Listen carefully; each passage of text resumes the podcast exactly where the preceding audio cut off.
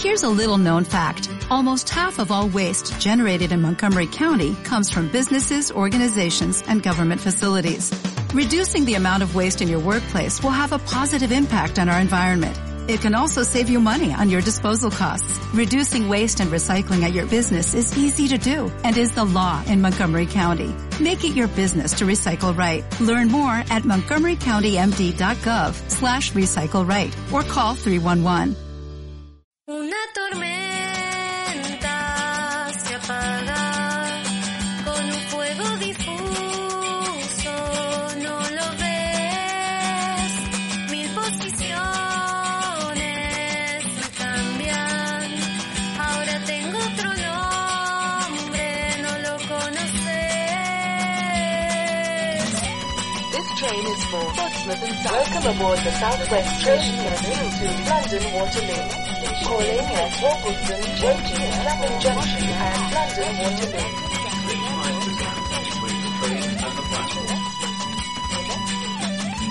Desde la tundra. Somos energía creativa, un vínculo que crece a través de la colaboración. Hace muy poco tuvo lugar la London Spanish Book and Cine Fair, la feria de libros y fanzines en español de Londres. Más de 15 eventos virtuales reunieron a personas que se conectaron desde todo el mundo. En este podcast repasamos dos de los encuentros que formaron parte de la programación de este año. Hablamos con Juan Tomás Ávila Laurel, el escritor más reconocido y traducido de Guinea Ecuatorial, entrevista realizada con el apoyo del Instituto Cervantes de Londres, y asistimos al encuentro con las editoras de las publicaciones independientes, Viceversa Magazine, Chop Suey Magazine y Feminietas. Hacia el final del programa, La creatividad nos hace libres, la columna de Alexis de Grick. Estamos en el aire, también en redes sociales. Somos La Tundra Revista y latundra.com. Agradecemos el apoyo del Arts Council England en la realización de este podcast. Soy Silvia de Metila y les doy la bienvenida a Desde la Tundra. You can listen to this program with subtitles in English on our YouTube channel.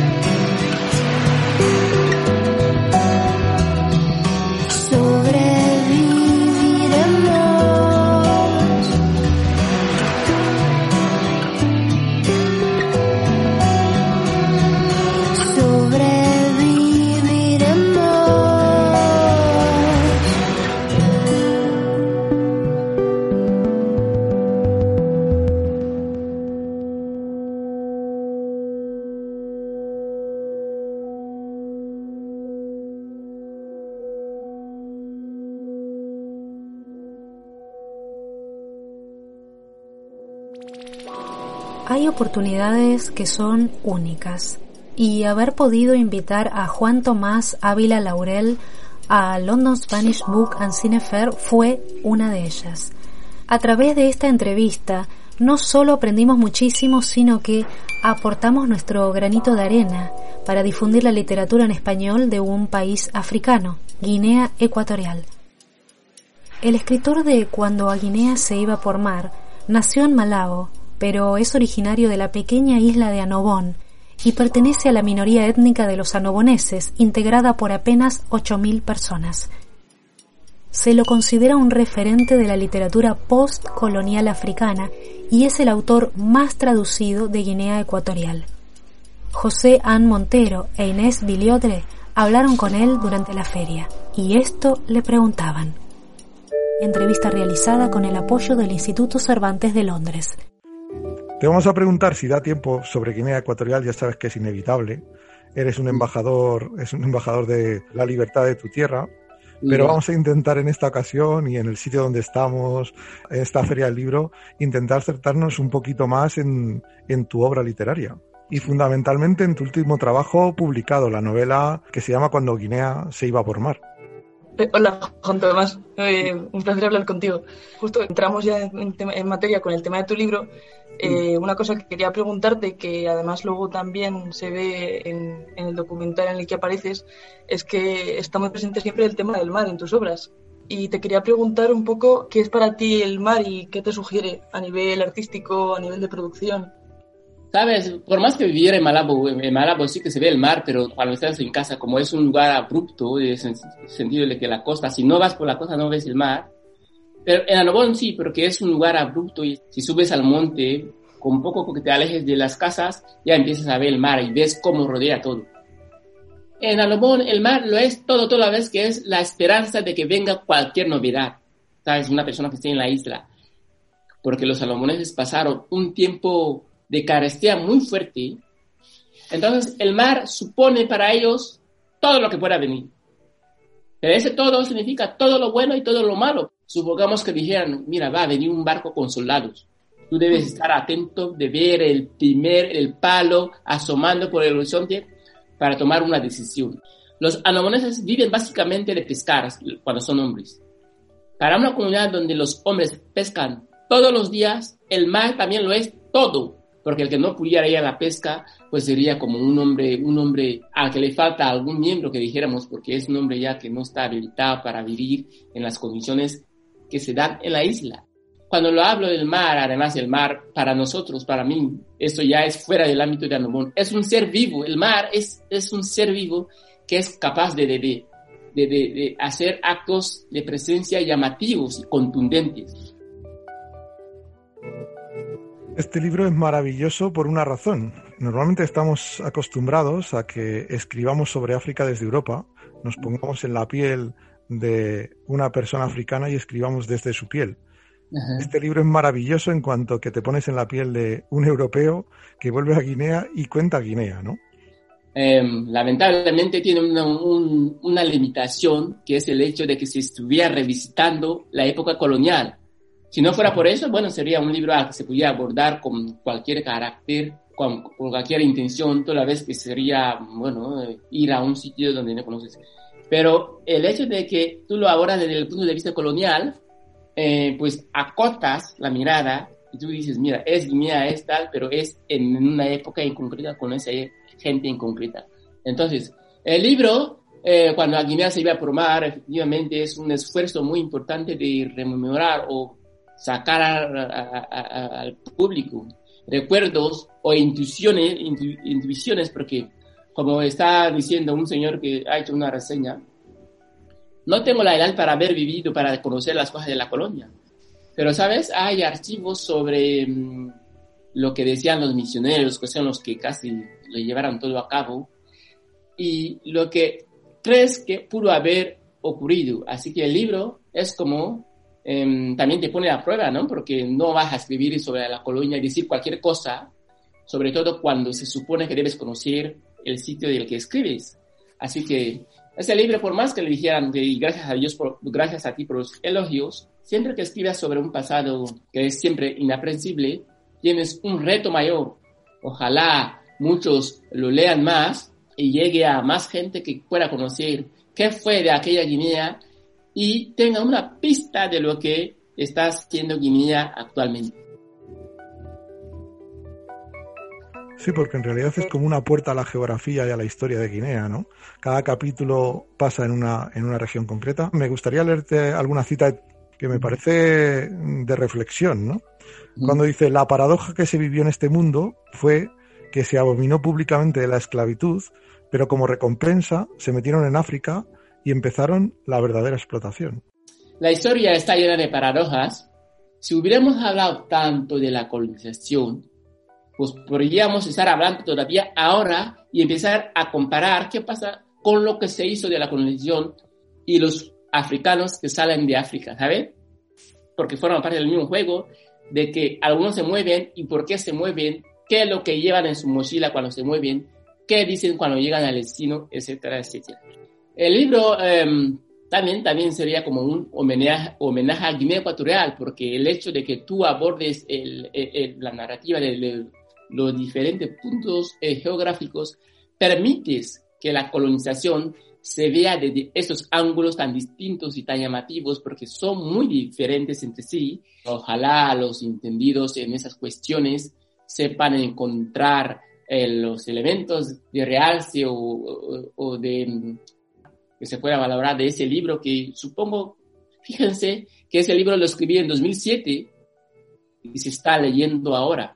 Quiere decir que esto es, sería algo que diría aparte. Yo digo a los escritores, escribid siempre, porque si lo haces, es la única manera de ir mejorando en, lo, en tu quehacer, en tus actividades, en tu, en tu tarea de escribir, porque el mundo es muy complejo y el recuerdo que tengas de lo hecho siempre te va a servir. Estaba recorriendo eh, la revista El Patio, que es una revista que, que publicaba el Centro Cultural Hispano-Guineano, que se dejó de publicar a principios de los 2000.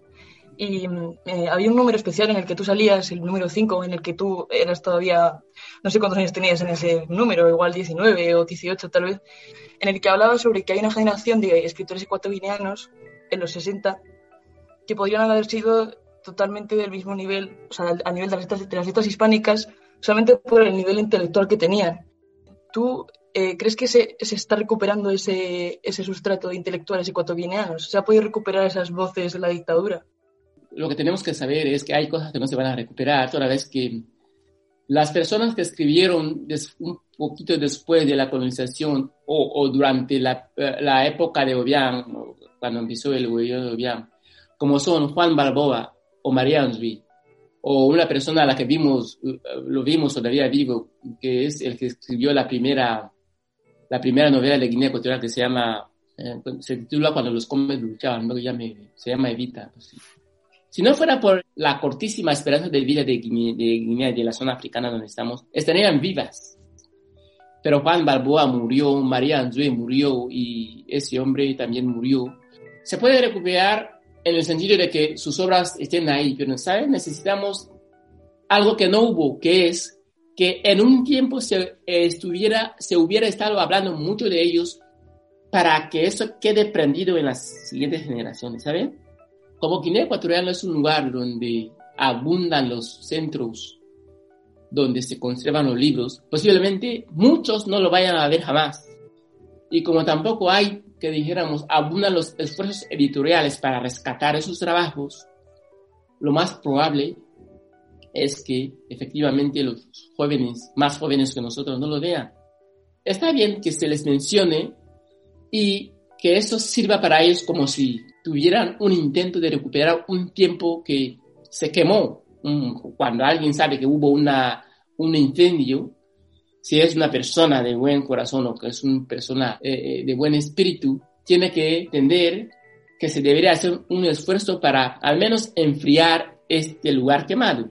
Y eh, la manera de hacerlo es saber que posiblemente no podamos, podamos volver atrás para tener presente estos autores, ni siquiera sus obras, pero vamos a decir que eh, fueron un intento, ¿sabes? Hace poco me, me, preguntaron qué, qué es lo que creía de la generación de ahora que estaba, lo que escriben y, y yo dije que en realidad Los jóvenes, muchos, mucho más jóvenes que yo, que escriben ahora en Guinea, que empiezan con sus poesías y se reúnen y a veces re- reciben poesías, e incluso algunos que ya tienen un libro, yo diría que son la siguiente, la primera generación de escritores de Guinea Ecuatorial. ¿Por qué? Y le dije, porque los que fueron antes, los Juan Balaboa o los Donato Ondón, escribieron como una reacción al hecho colonial. Estaban escribiendo diciendo que, mira, nosotros también podemos escribir.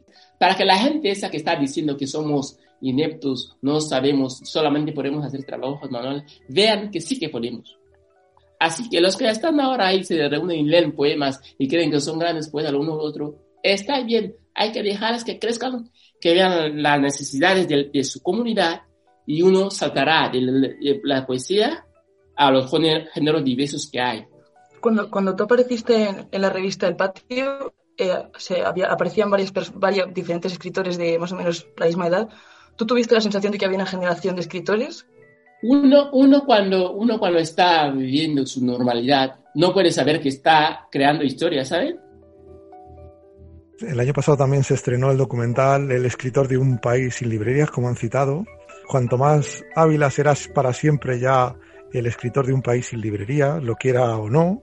¿No es un añadido de crueldad para un régimen condenar a su pueblo al analfabetismo y a, eliminar los libros, como hizo Macías en su día y como se sigue haciendo?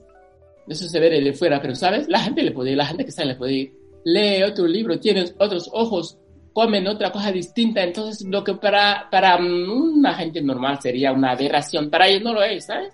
Pero en todo caso, lo que pasó con la transición de la colonización a un país independiente, ¿quiénes iban a ser ese país independiente? Los que se hubieran formado, pero ¿saben cómo empezó? Se empezó diciendo, ah, vosotros los negros no tenéis aptitudes para eso, tal, vamos a hacer que hagáis un poco de carpintería, vamos a, si leéis hasta, hasta quinto de básica ya es suficiente. Se les formaba para cosas concretas. Y luego cuando hubo la independencia estaban ahí hablando, ah, pues nosotros hicimos esto, pues fíjate, tú esos van, a ser independientes, pero ¿de qué? ¿Haciendo qué?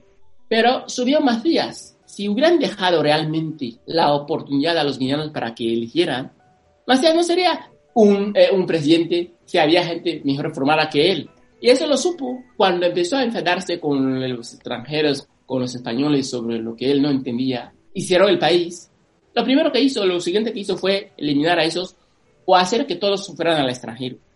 Entonces, nosotros crecimos en un país en que sabíamos que los que destacaran en algo, en algo que no fueran del régimen, tenían que esconderse, porque ya vimos cómo fueron eliminados los primeros. Si los que estaban, que podrían hacer algo, fueron eliminados, está claro que estaban mandando un mensaje. Y ese mensaje está durando, este mensaje está durando. En esta feria eh, en la que estamos ahora mismo, donde donde estamos reunidos hispanoparlantes, eh, normalmente eh, es una excepción. Estamos hablando de literatura, hablamos de eh, literatura hispanoamericana y dejamos fuera a los escritores africanos que os expresáis y escribís en, en español, ¿no? Sí, sí, sí. Bueno, eso habría que hablar con todos los que están ahí, que me estáis viendo ahora mismo. A ver, ¿qué podéis hacer? ¿Por qué hacéis esto? Una de las paradojas que hemos visto antes es Cualquier guineano, cualquiera de esos países marginados puede decir que puede llorar primero porque han sido colonizados con, con violencia, ¿saben? Y al año siguiente o al día siguiente o a la hora siguiente lamentar porque lo quieran marginar, ¿saben? Porque, ¿por qué? Porque habiendo sido colonia española como Argentina, como esos países donde hablaba de, del boom, del boom, del boom, ¿por qué cuando se trata de, de escritores africanos que escriban español lo miran con desconfianza? ¿Por qué hay ese temor a que lo que haya se muestre y que sean los críticos los que digan, mira, eso no está bien, no me gusta o está mal hecho lo uno. No. Cuando hay esa intención de ocultar los trabajos de cualquiera en, en, cualquier campo, va a ocurrir una cosa que no es buena, que es esas personas que son marginadas inmediatamente adquieren la categoría de escritores notables o artistas notables. ¿Por qué? Porque la crítica no está enfocada en ellos hacéis que la gente, por lo que fuera, diga que son excelentes, excelentes, y entonces no está la crítica de nadie, los ojos de ninguna crítica. Esto es malo. Yo no fui a la universidad en España, así que ese español que estoy hablando lo aprendí en Guinea Ecuatorial, que quiere decir que es un país cuya lengua oficial es eh, el español. No todos los guineanos hablan el, el castellano. porque hay gente que no ha ido a la escuela, pero los que sí que han ido hablarían como yo si no hubiera esas dificultades en el sistema educativo de Guinea Ecuatorial. No solamente ahora mismo en Guinea Ecuatorial puede haber un escritor. Hay gente que empieza a escribir en Camerún, imagínense en Camerún, hablando lenguas africanas y después hablando lenguas oficiales como el francés y el inglés y escriben en español. No tiene sentido que a los guineanos se les siga marginando. Porque, Juan Tomás, eh, salvo algún poema suelto, toda tu producción está escrita originariamente en español, en castellano. Yo aprendí a escribir, a leer en, en castellano. Efectivamente, no he escrito, no sé tanto andonés para escribir en esa lengua, pero lo que pasaría es que si yo escribiera en anobonés, los que me leyeran son los que saben ahora escribir y leer. Paha, msokebi, fetelem, pasaseshi, mskeskebi, usashi mskesei, usashi, mskesawa hama patat. Quiere decir que si yo estuviera hablando en anobonés toda la vida en anobonés, no estaría aquí ni siquiera en ese Zoom, ¿sabes? No sería conocido. Y lo tenemos que saber. Tenemos que conocer que sí, hay que eh, dinamizar los actos culturales de tu lengua. Si quieres, escribe en tu lengua. Antes estábamos llorando de la marginación que sufrimos, ¿sabes? Uh -huh. Imagínense que fuera en anonés, que todo lo de la mesa no supiera ninguna, ninguna palabra de esa lengua y que dijéramos, ah, somos grandes escritores, pero en lengua anobonesa. Pues, ¿Quién nos leería? Siento decirte que probablemente si escribieras en anobonés tendría más posibilidades de ganar el Nobel que escribiendo en castellano, ¿no? Lo que pasa es que el Nobel, el Nobel se da en el extranjero. Fíjate tú que yo escribo en lengua castellana y ni siquiera encuentro a editores que lo hagan, que quieran editar mis libros. Cuanto más en anobonés. Quizás simplemente por algún tipo de, sería forma de rebelía, ¿no? Algún tipo de, de esas personas que son, son, hacen cosas novedosas, que sería un editor que busca lo exótico, ¿sabes? No está bien que tú, que tú estés etiquetado como exótico, lo digo siempre. Porque siempre creerán que no, no vales, porque es, te, te han puesto ahí para dar la nota. Tienes que ser normal. Y dentro de la normalidad, sobresalir.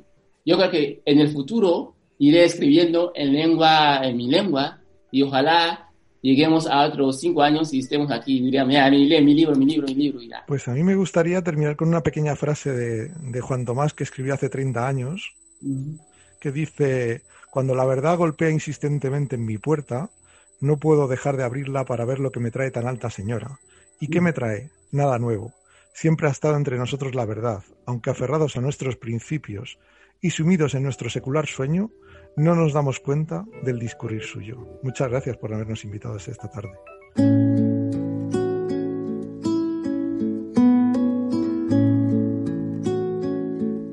Sus pupilas temblorosas, cuerpo suplicante, su boca carnosa no me hará beber más, sus besos hechizantes él se fue para siempre. Un pájaro se lo llevó. Solo quedan cenizas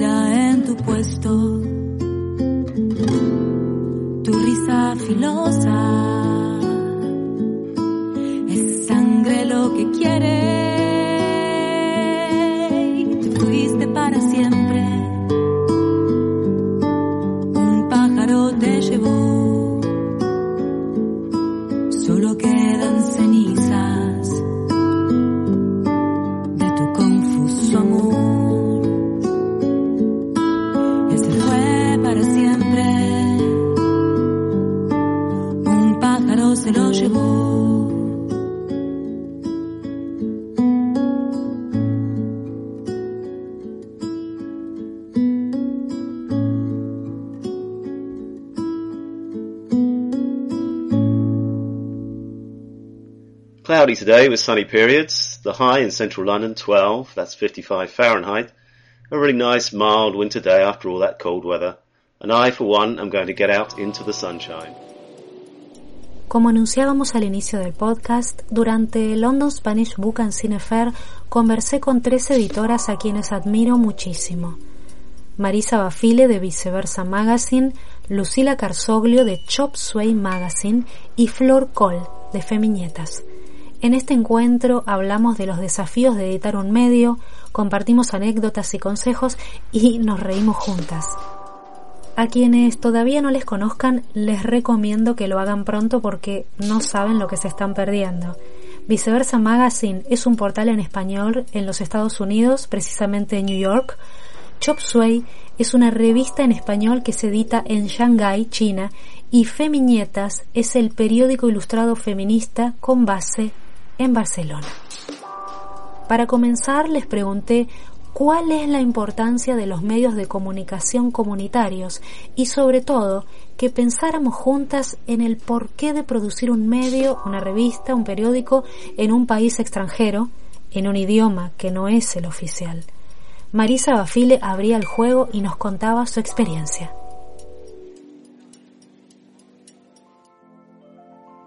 Yo puedo decir que yo crecí dentro de un medio comunitario porque La Voce de Italia lo fundó mi papá en Venezuela en 1950 y es un periódico dirigido a los italianos que llegaban a Venezuela. Pude ver en muchas ocasiones que una comunidad sin un medio de comunicación es una, una comunidad muda, una comunidad que no tiene memoria, una comunidad que no tiene una historia personal.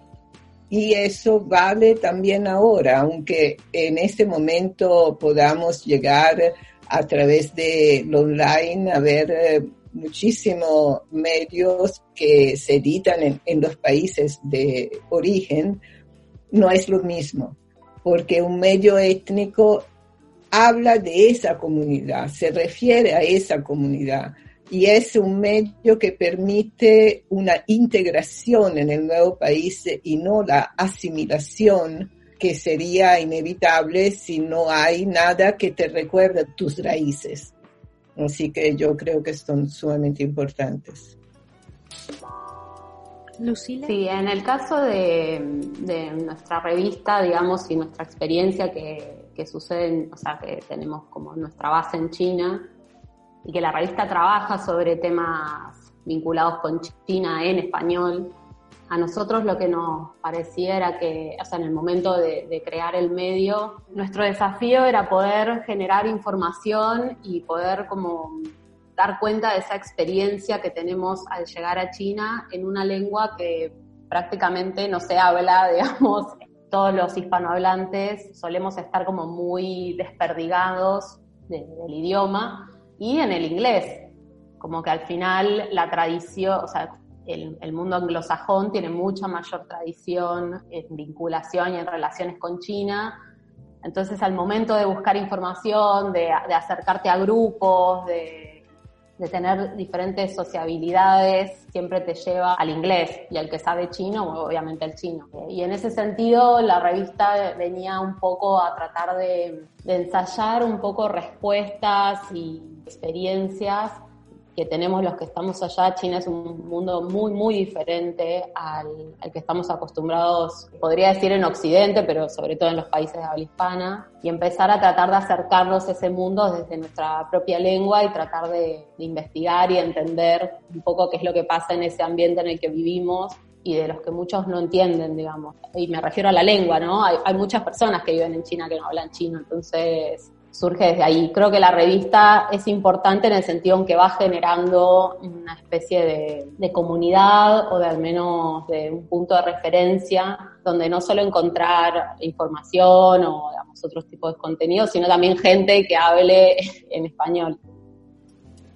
Bueno, y en el caso de, de Feminietas, eh, arrancó como un poco de, delirio, yo siempre digo, eh, porque venía investigando para el máster eh, que vine a hacer en 2017 a Barcelona, el cruce de los feminismos y la mayor cantidad de visibilidad, porque no era nuevo la producción de cómics y de fanzines que venían haciendo muchas mujeres y de identidades feminizadas en Argentina y en España particularmente, lugares donde me estaba moviendo en ese momento.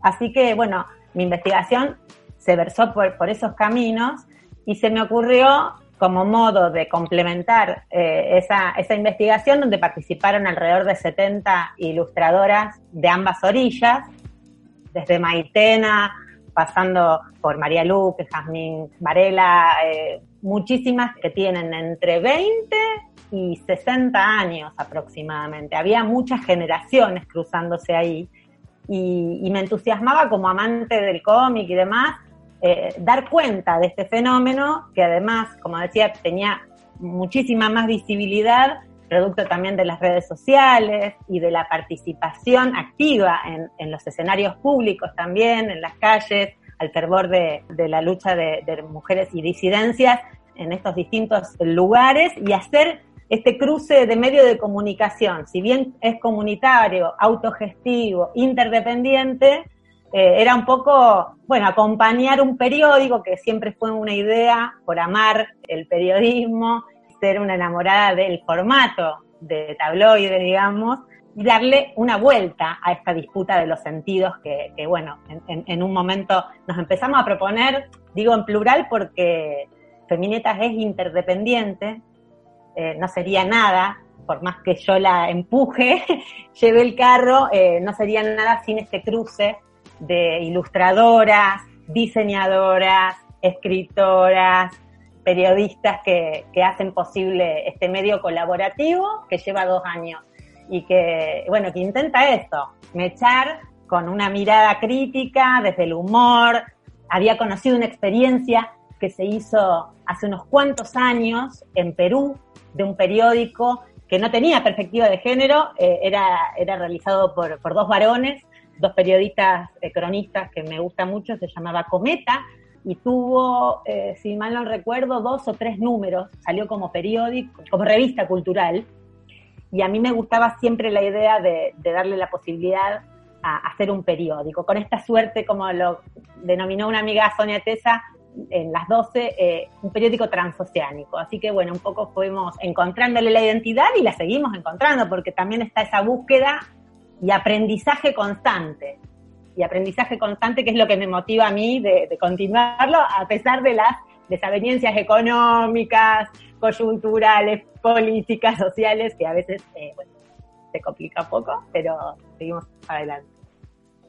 Eh, hoy hablamos de medios y bueno, un poco ya lo dijiste vos, Flor, pero no podemos dejar de pensar en una editorial que no tenga una perspectiva de género, de inclusión, diversidad. Yo les quiero preguntar entonces, ¿Existe una diferencia entre medios dirigidos, en este caso, por mujeres?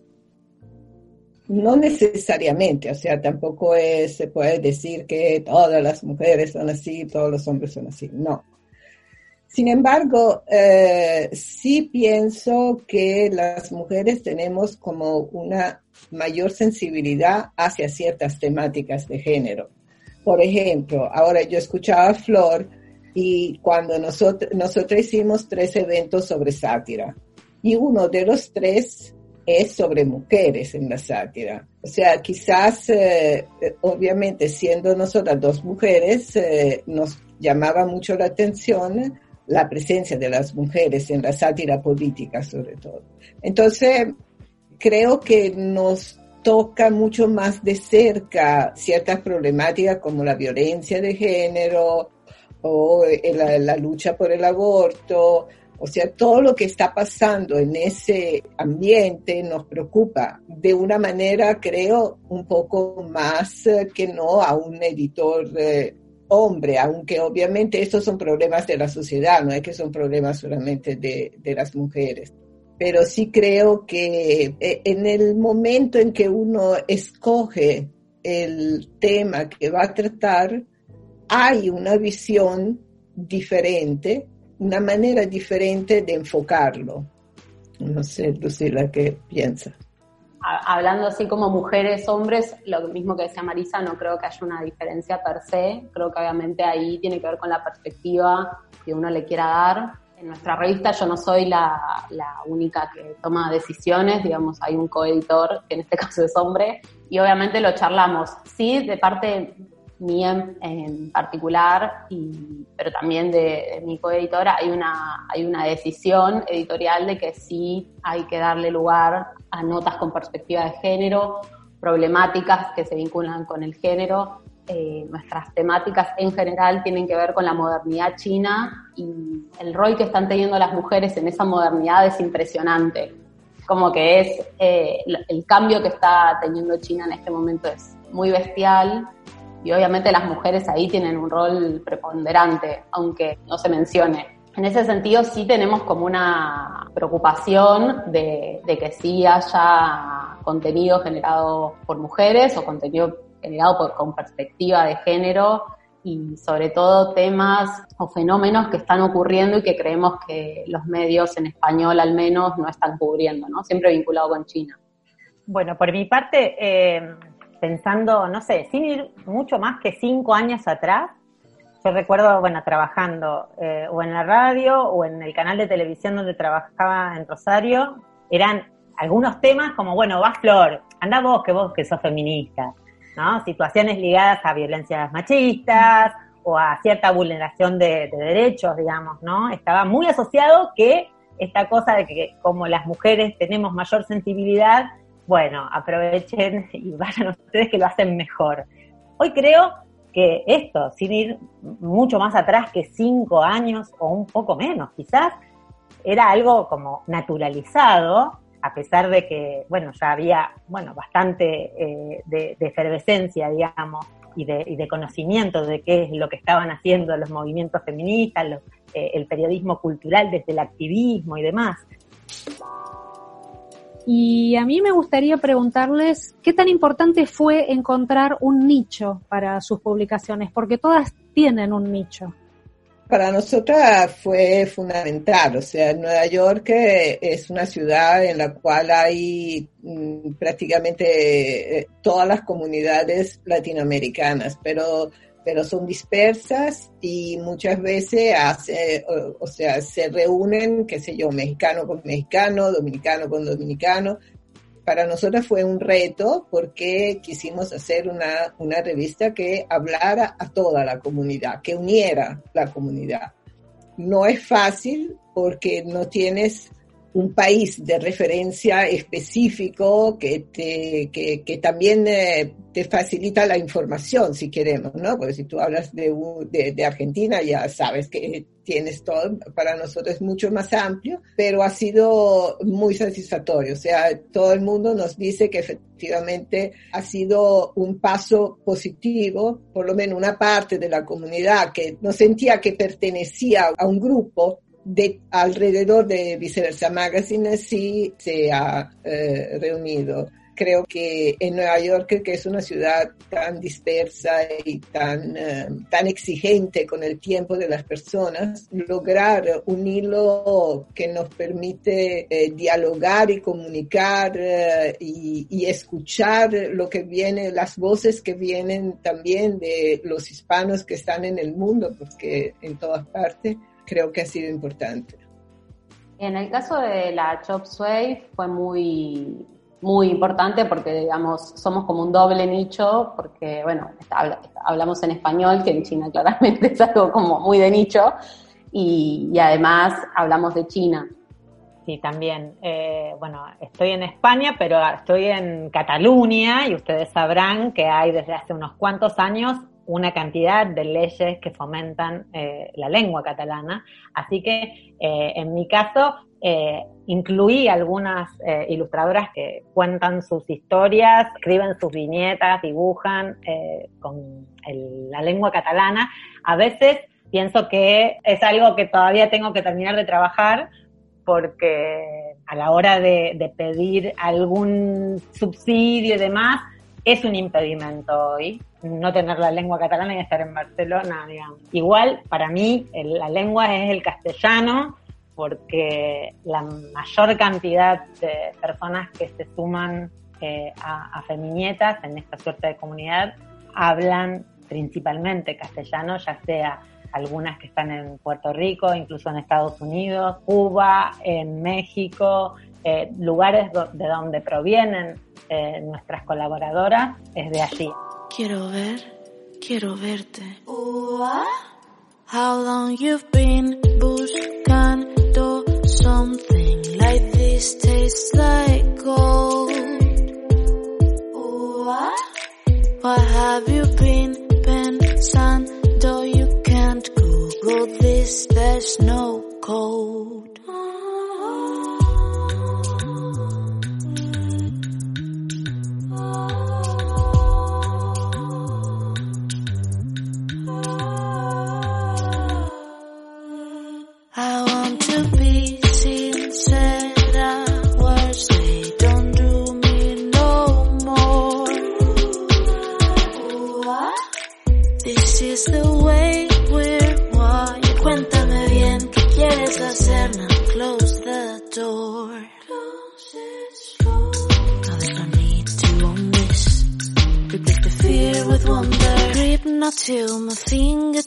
Like you belong to me. Come and close and breathe me in like you belong to me. Yo quiero ver, ver, verte otra vez.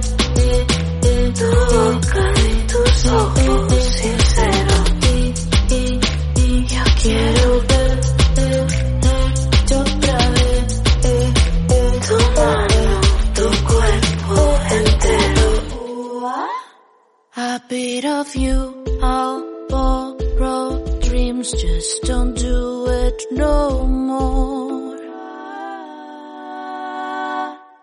I've got some tricks to show you.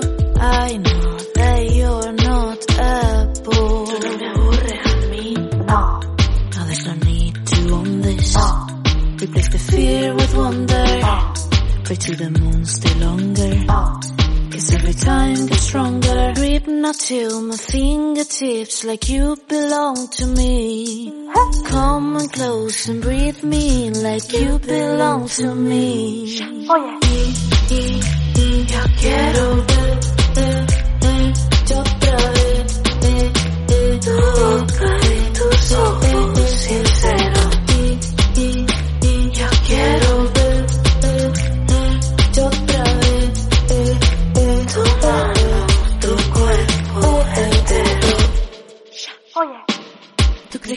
soy mala y para mí está bien. Cuéntame qué es lo que, lo que quieres hacer con esto. Tú crees que yo soy mala y para mí está bien. Cuéntame qué es lo que quieres hacer con esto. Quiero ver, ver, verte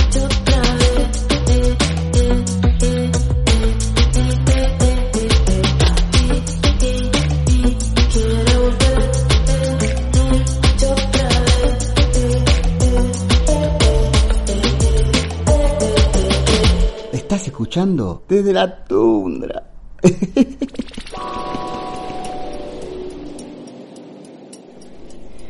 Seguimos conversando con Marisa Bafile, Lucila Carsoglio y Flor Cole, editoras de Viceversa Magazine, Chop Suey Magazine y Feminietas, en lo que dimos por llamar la revolución de las indie magazines, una tendencia, palabra que realmente no me gusta, pero que creció en la última década. Durante el encuentro muchas personas pidieron consejos acerca de cómo empezar una publicación independiente. Por mi parte, me quise acordar de todo lo que me hubiera gustado que me dijeran cuando comencé con la Tundra Revista. Entre todas respondimos apasionadamente y ya van a ver por qué se los digo. Yo los consejos que, muy humildemente, porque uno sigue aprendiendo, ¿no? Que hay que tener las ideas bien claras eh, de lo que se quiere hacer, eh, de cuál es eh, el público al que quieres llegar y estar conscientes de que es un trabajo arduo, es un trabajo realmente muy difícil y si quieres que se mantenga en el tiempo, tienes que estar consciente de eso y asumirlo y es un y, y, también saber que es un trabajo que prácticamente casi no se gana nada entonces eso lo hace todavía más difícil. Querer hacer algo de calidad o sea, lo mejor posible de ponerle el corazón para que salga lo mejor posible. Creo que como consejo también muy humilde porque uno, como dice Marisa, está aprendiendo todo el tiempo y todo el tiempo se replantea y reflexiona y se equivoca. Sí es tener como claro el, sobre qué querés hacer tus medios, o sea, sobre qué querés hablar y, que sobre todo te entusiasme mucho, porque si no te entusiasma, eh, tal cual, es mucho trabajo y, y, a veces es ingrato porque obvio no, no, hay, no hay un rédito económico, eh, muchas de las cosas que uno hace no se ven. Eh, entonces, sí o sí tiene que haber entusiasmo, o sea, que el tema que vos estés trabajando, como que creas realmente en, en tu, en tu proyecto, en tus temas, en, en, la necesidad de que eso exista, porque eso se retroalimenta, digamos, todo el tiempo lo que uno hace, de apuntar a un público, de buscar recursos, pero, pero sobre todo que eso que se haga genere mucho entusiasmo. Sí, coincido con Marisa y con Lucila, eh, por supuesto, eh, y creo que seguramente con Silvia, eh, que ese es el principal motor. Si no está eso, no hay nada. Pero sí me hubiese encantado haber tenido un poco antes la confianza de que a lo mejor no sé, había tantos borradores dando vuelta eh, en esos proyectos que uno fue dejando y había que animarse, no, no, me arrepiento de no haberlos hecho, pero en un punto eh, siempre hay tiempo sobre la marcha de enderezar, de ver para dónde eh, hay que ajustar, hay que ver, no sé, pero si está lo principal que es la motivación, la pasión, el amor hacia, hacia lo que estás construyendo, que digo, siempre es con otras personas, siempre hay alguien que, te tira alguna idea, que sugiere, que, que avanza con, con, eso, ese acompañamiento que hace que eso pueda seguir. Y sobre todo eso, de en un momento cerrar los borradores y hacerlo, hacerlo, hacerlo, hacerlo, hacerlo, que después los ajustes y las mejoras y las, los errores y demás eh, van a ir saliendo cada vez mejor. Y eso está bueno verlo después en el tiempo a pesar de que económicamente sea muy difícil, que haya leyes de fomento. Hace poco se presentó eh, un proyecto de ley de, fomento de, de, de, proyectos autogestivos, de periodismo cultural, gráfico y digital. Es importante que nosotras visibilicemos esto y que, bueno, que haya también un ánimo desde, desde el Estado, desde la cultura, desde las producciones, para porque es necesario en este momento donde tanto se habla de la libertad de expresión y demás, que, estos espacios vivan, latan y sigan existiendo, eh, sobre todo cuando hay tanto eh, por decir y por contar y, de, y destacar. Sí, yo coincido, bueno, con, todas ustedes, porque realmente creo que lo único, lo, una de las cosas más importantes que sostiene eh, a estos proyectos es una gran pasión que tenés que sentir en todo momento. Tenés que amar al medio al que estás editando, nutriéndolo todo el tiempo, queriéndolo, porque lo tenés que amar muchísimo. es un hijo, una hija. Llega un momento en el que esa pasión es tan grande, a veces para otras personas hasta desmedida,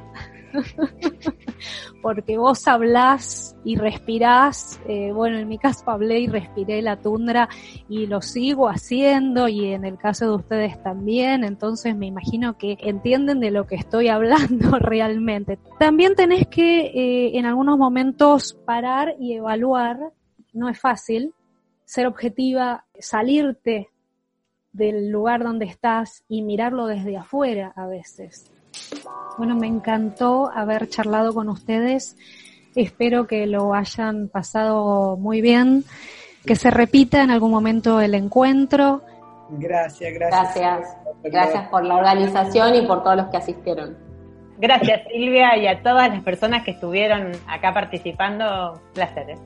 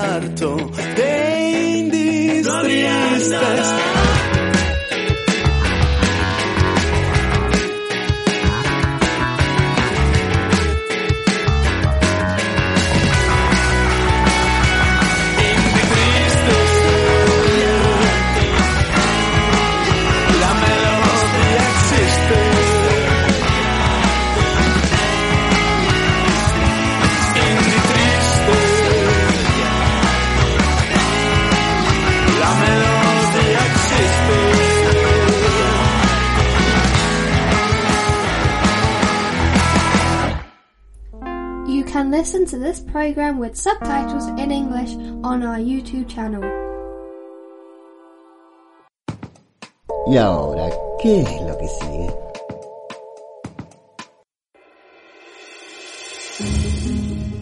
La creatividad nos hace libres.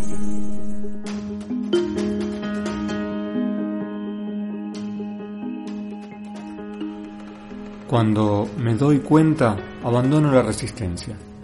Se resiste mi pensar por un montón de explicaciones mentales, teorías basadas en lo que pasó ayer y lo que podía haber sido, la sucesión de eventos, causas y efectos.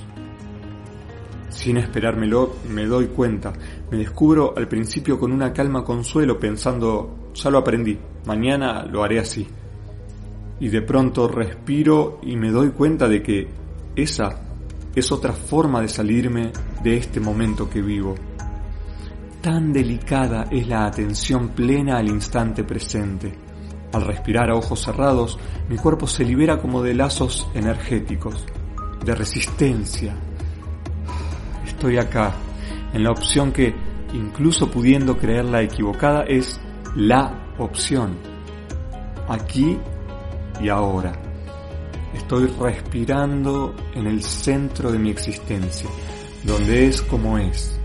Es un repentino oleaje energético la sensación maravillosa de desatarme de lazos de resistencia, de unirme a lo que es, sin pretender que la experiencia sea distinta para que me dé a cambio algo esperado. Cuánto profundo respeto nace de abrirnos a la opción de experimentar la experiencia, que por novedosa se vuelve imposible de juzgar cuánto profundo respeto nace de aceptar todo juicio, aun aquellos con que defendemos lo obsoleto. Cuánto profundo respeto nace de sentirnos a tiempo real, con la inocencia expectante, y cuánto de sorprendernos viviendo a destiempo, defendiendo lo que ya no está o lo que aún no llegó. Y reírnos desde el corazón, reírnos con todo el cuerpo desde cada partícula del cosmos. Cuánto respeto nace en esa sola risa de todo lo que es y de nuestro propio ser. Respetar como gesto de aceptación, que es gesto de gratitud, decir siempre sí, que es el sentido en el que fluye la vida, el sentido expansivo de todo lo que es. Conocer, respetar y expresar. Conocer nuestra esencia, respetar lo que es y expresar nuestra libertad creativa. Nos conocemos al contemplarnos, nos respetamos al aceptarnos, nos expresamos al mover la intención. Y este movimiento que podríamos imaginar sucesivo y lineal ocurre entonces en forma simultánea, expansiva, como fuerza motora que hace florecer la libertad creativa y que une misteriosamente el origen y el fin de todo propósito en la vida. Ha nacido la primera flor en el universo y ya nunca luego el universo será el mismo. Ha estallado la creatividad imparable.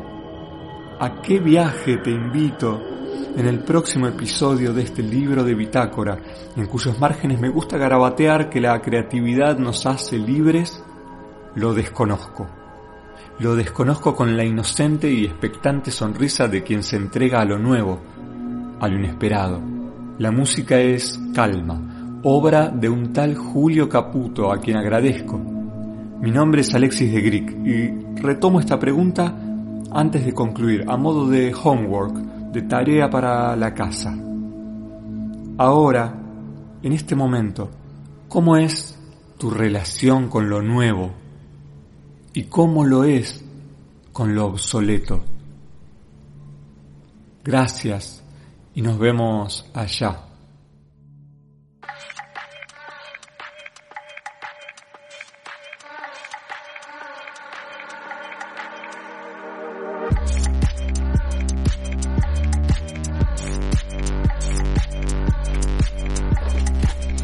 Estamos llegando al final del podcast y estos son los créditos.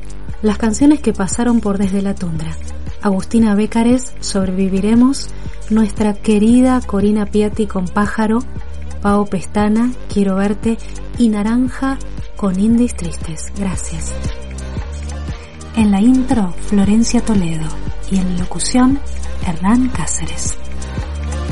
Las maravillosas ilustraciones son de Ana Olivera, Umla Zuli.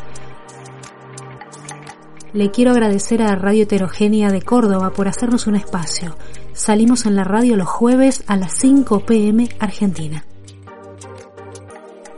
Si se quedaron con ganas de más, nos encuentran en latundra.com y La Tundra Revista en redes sociales.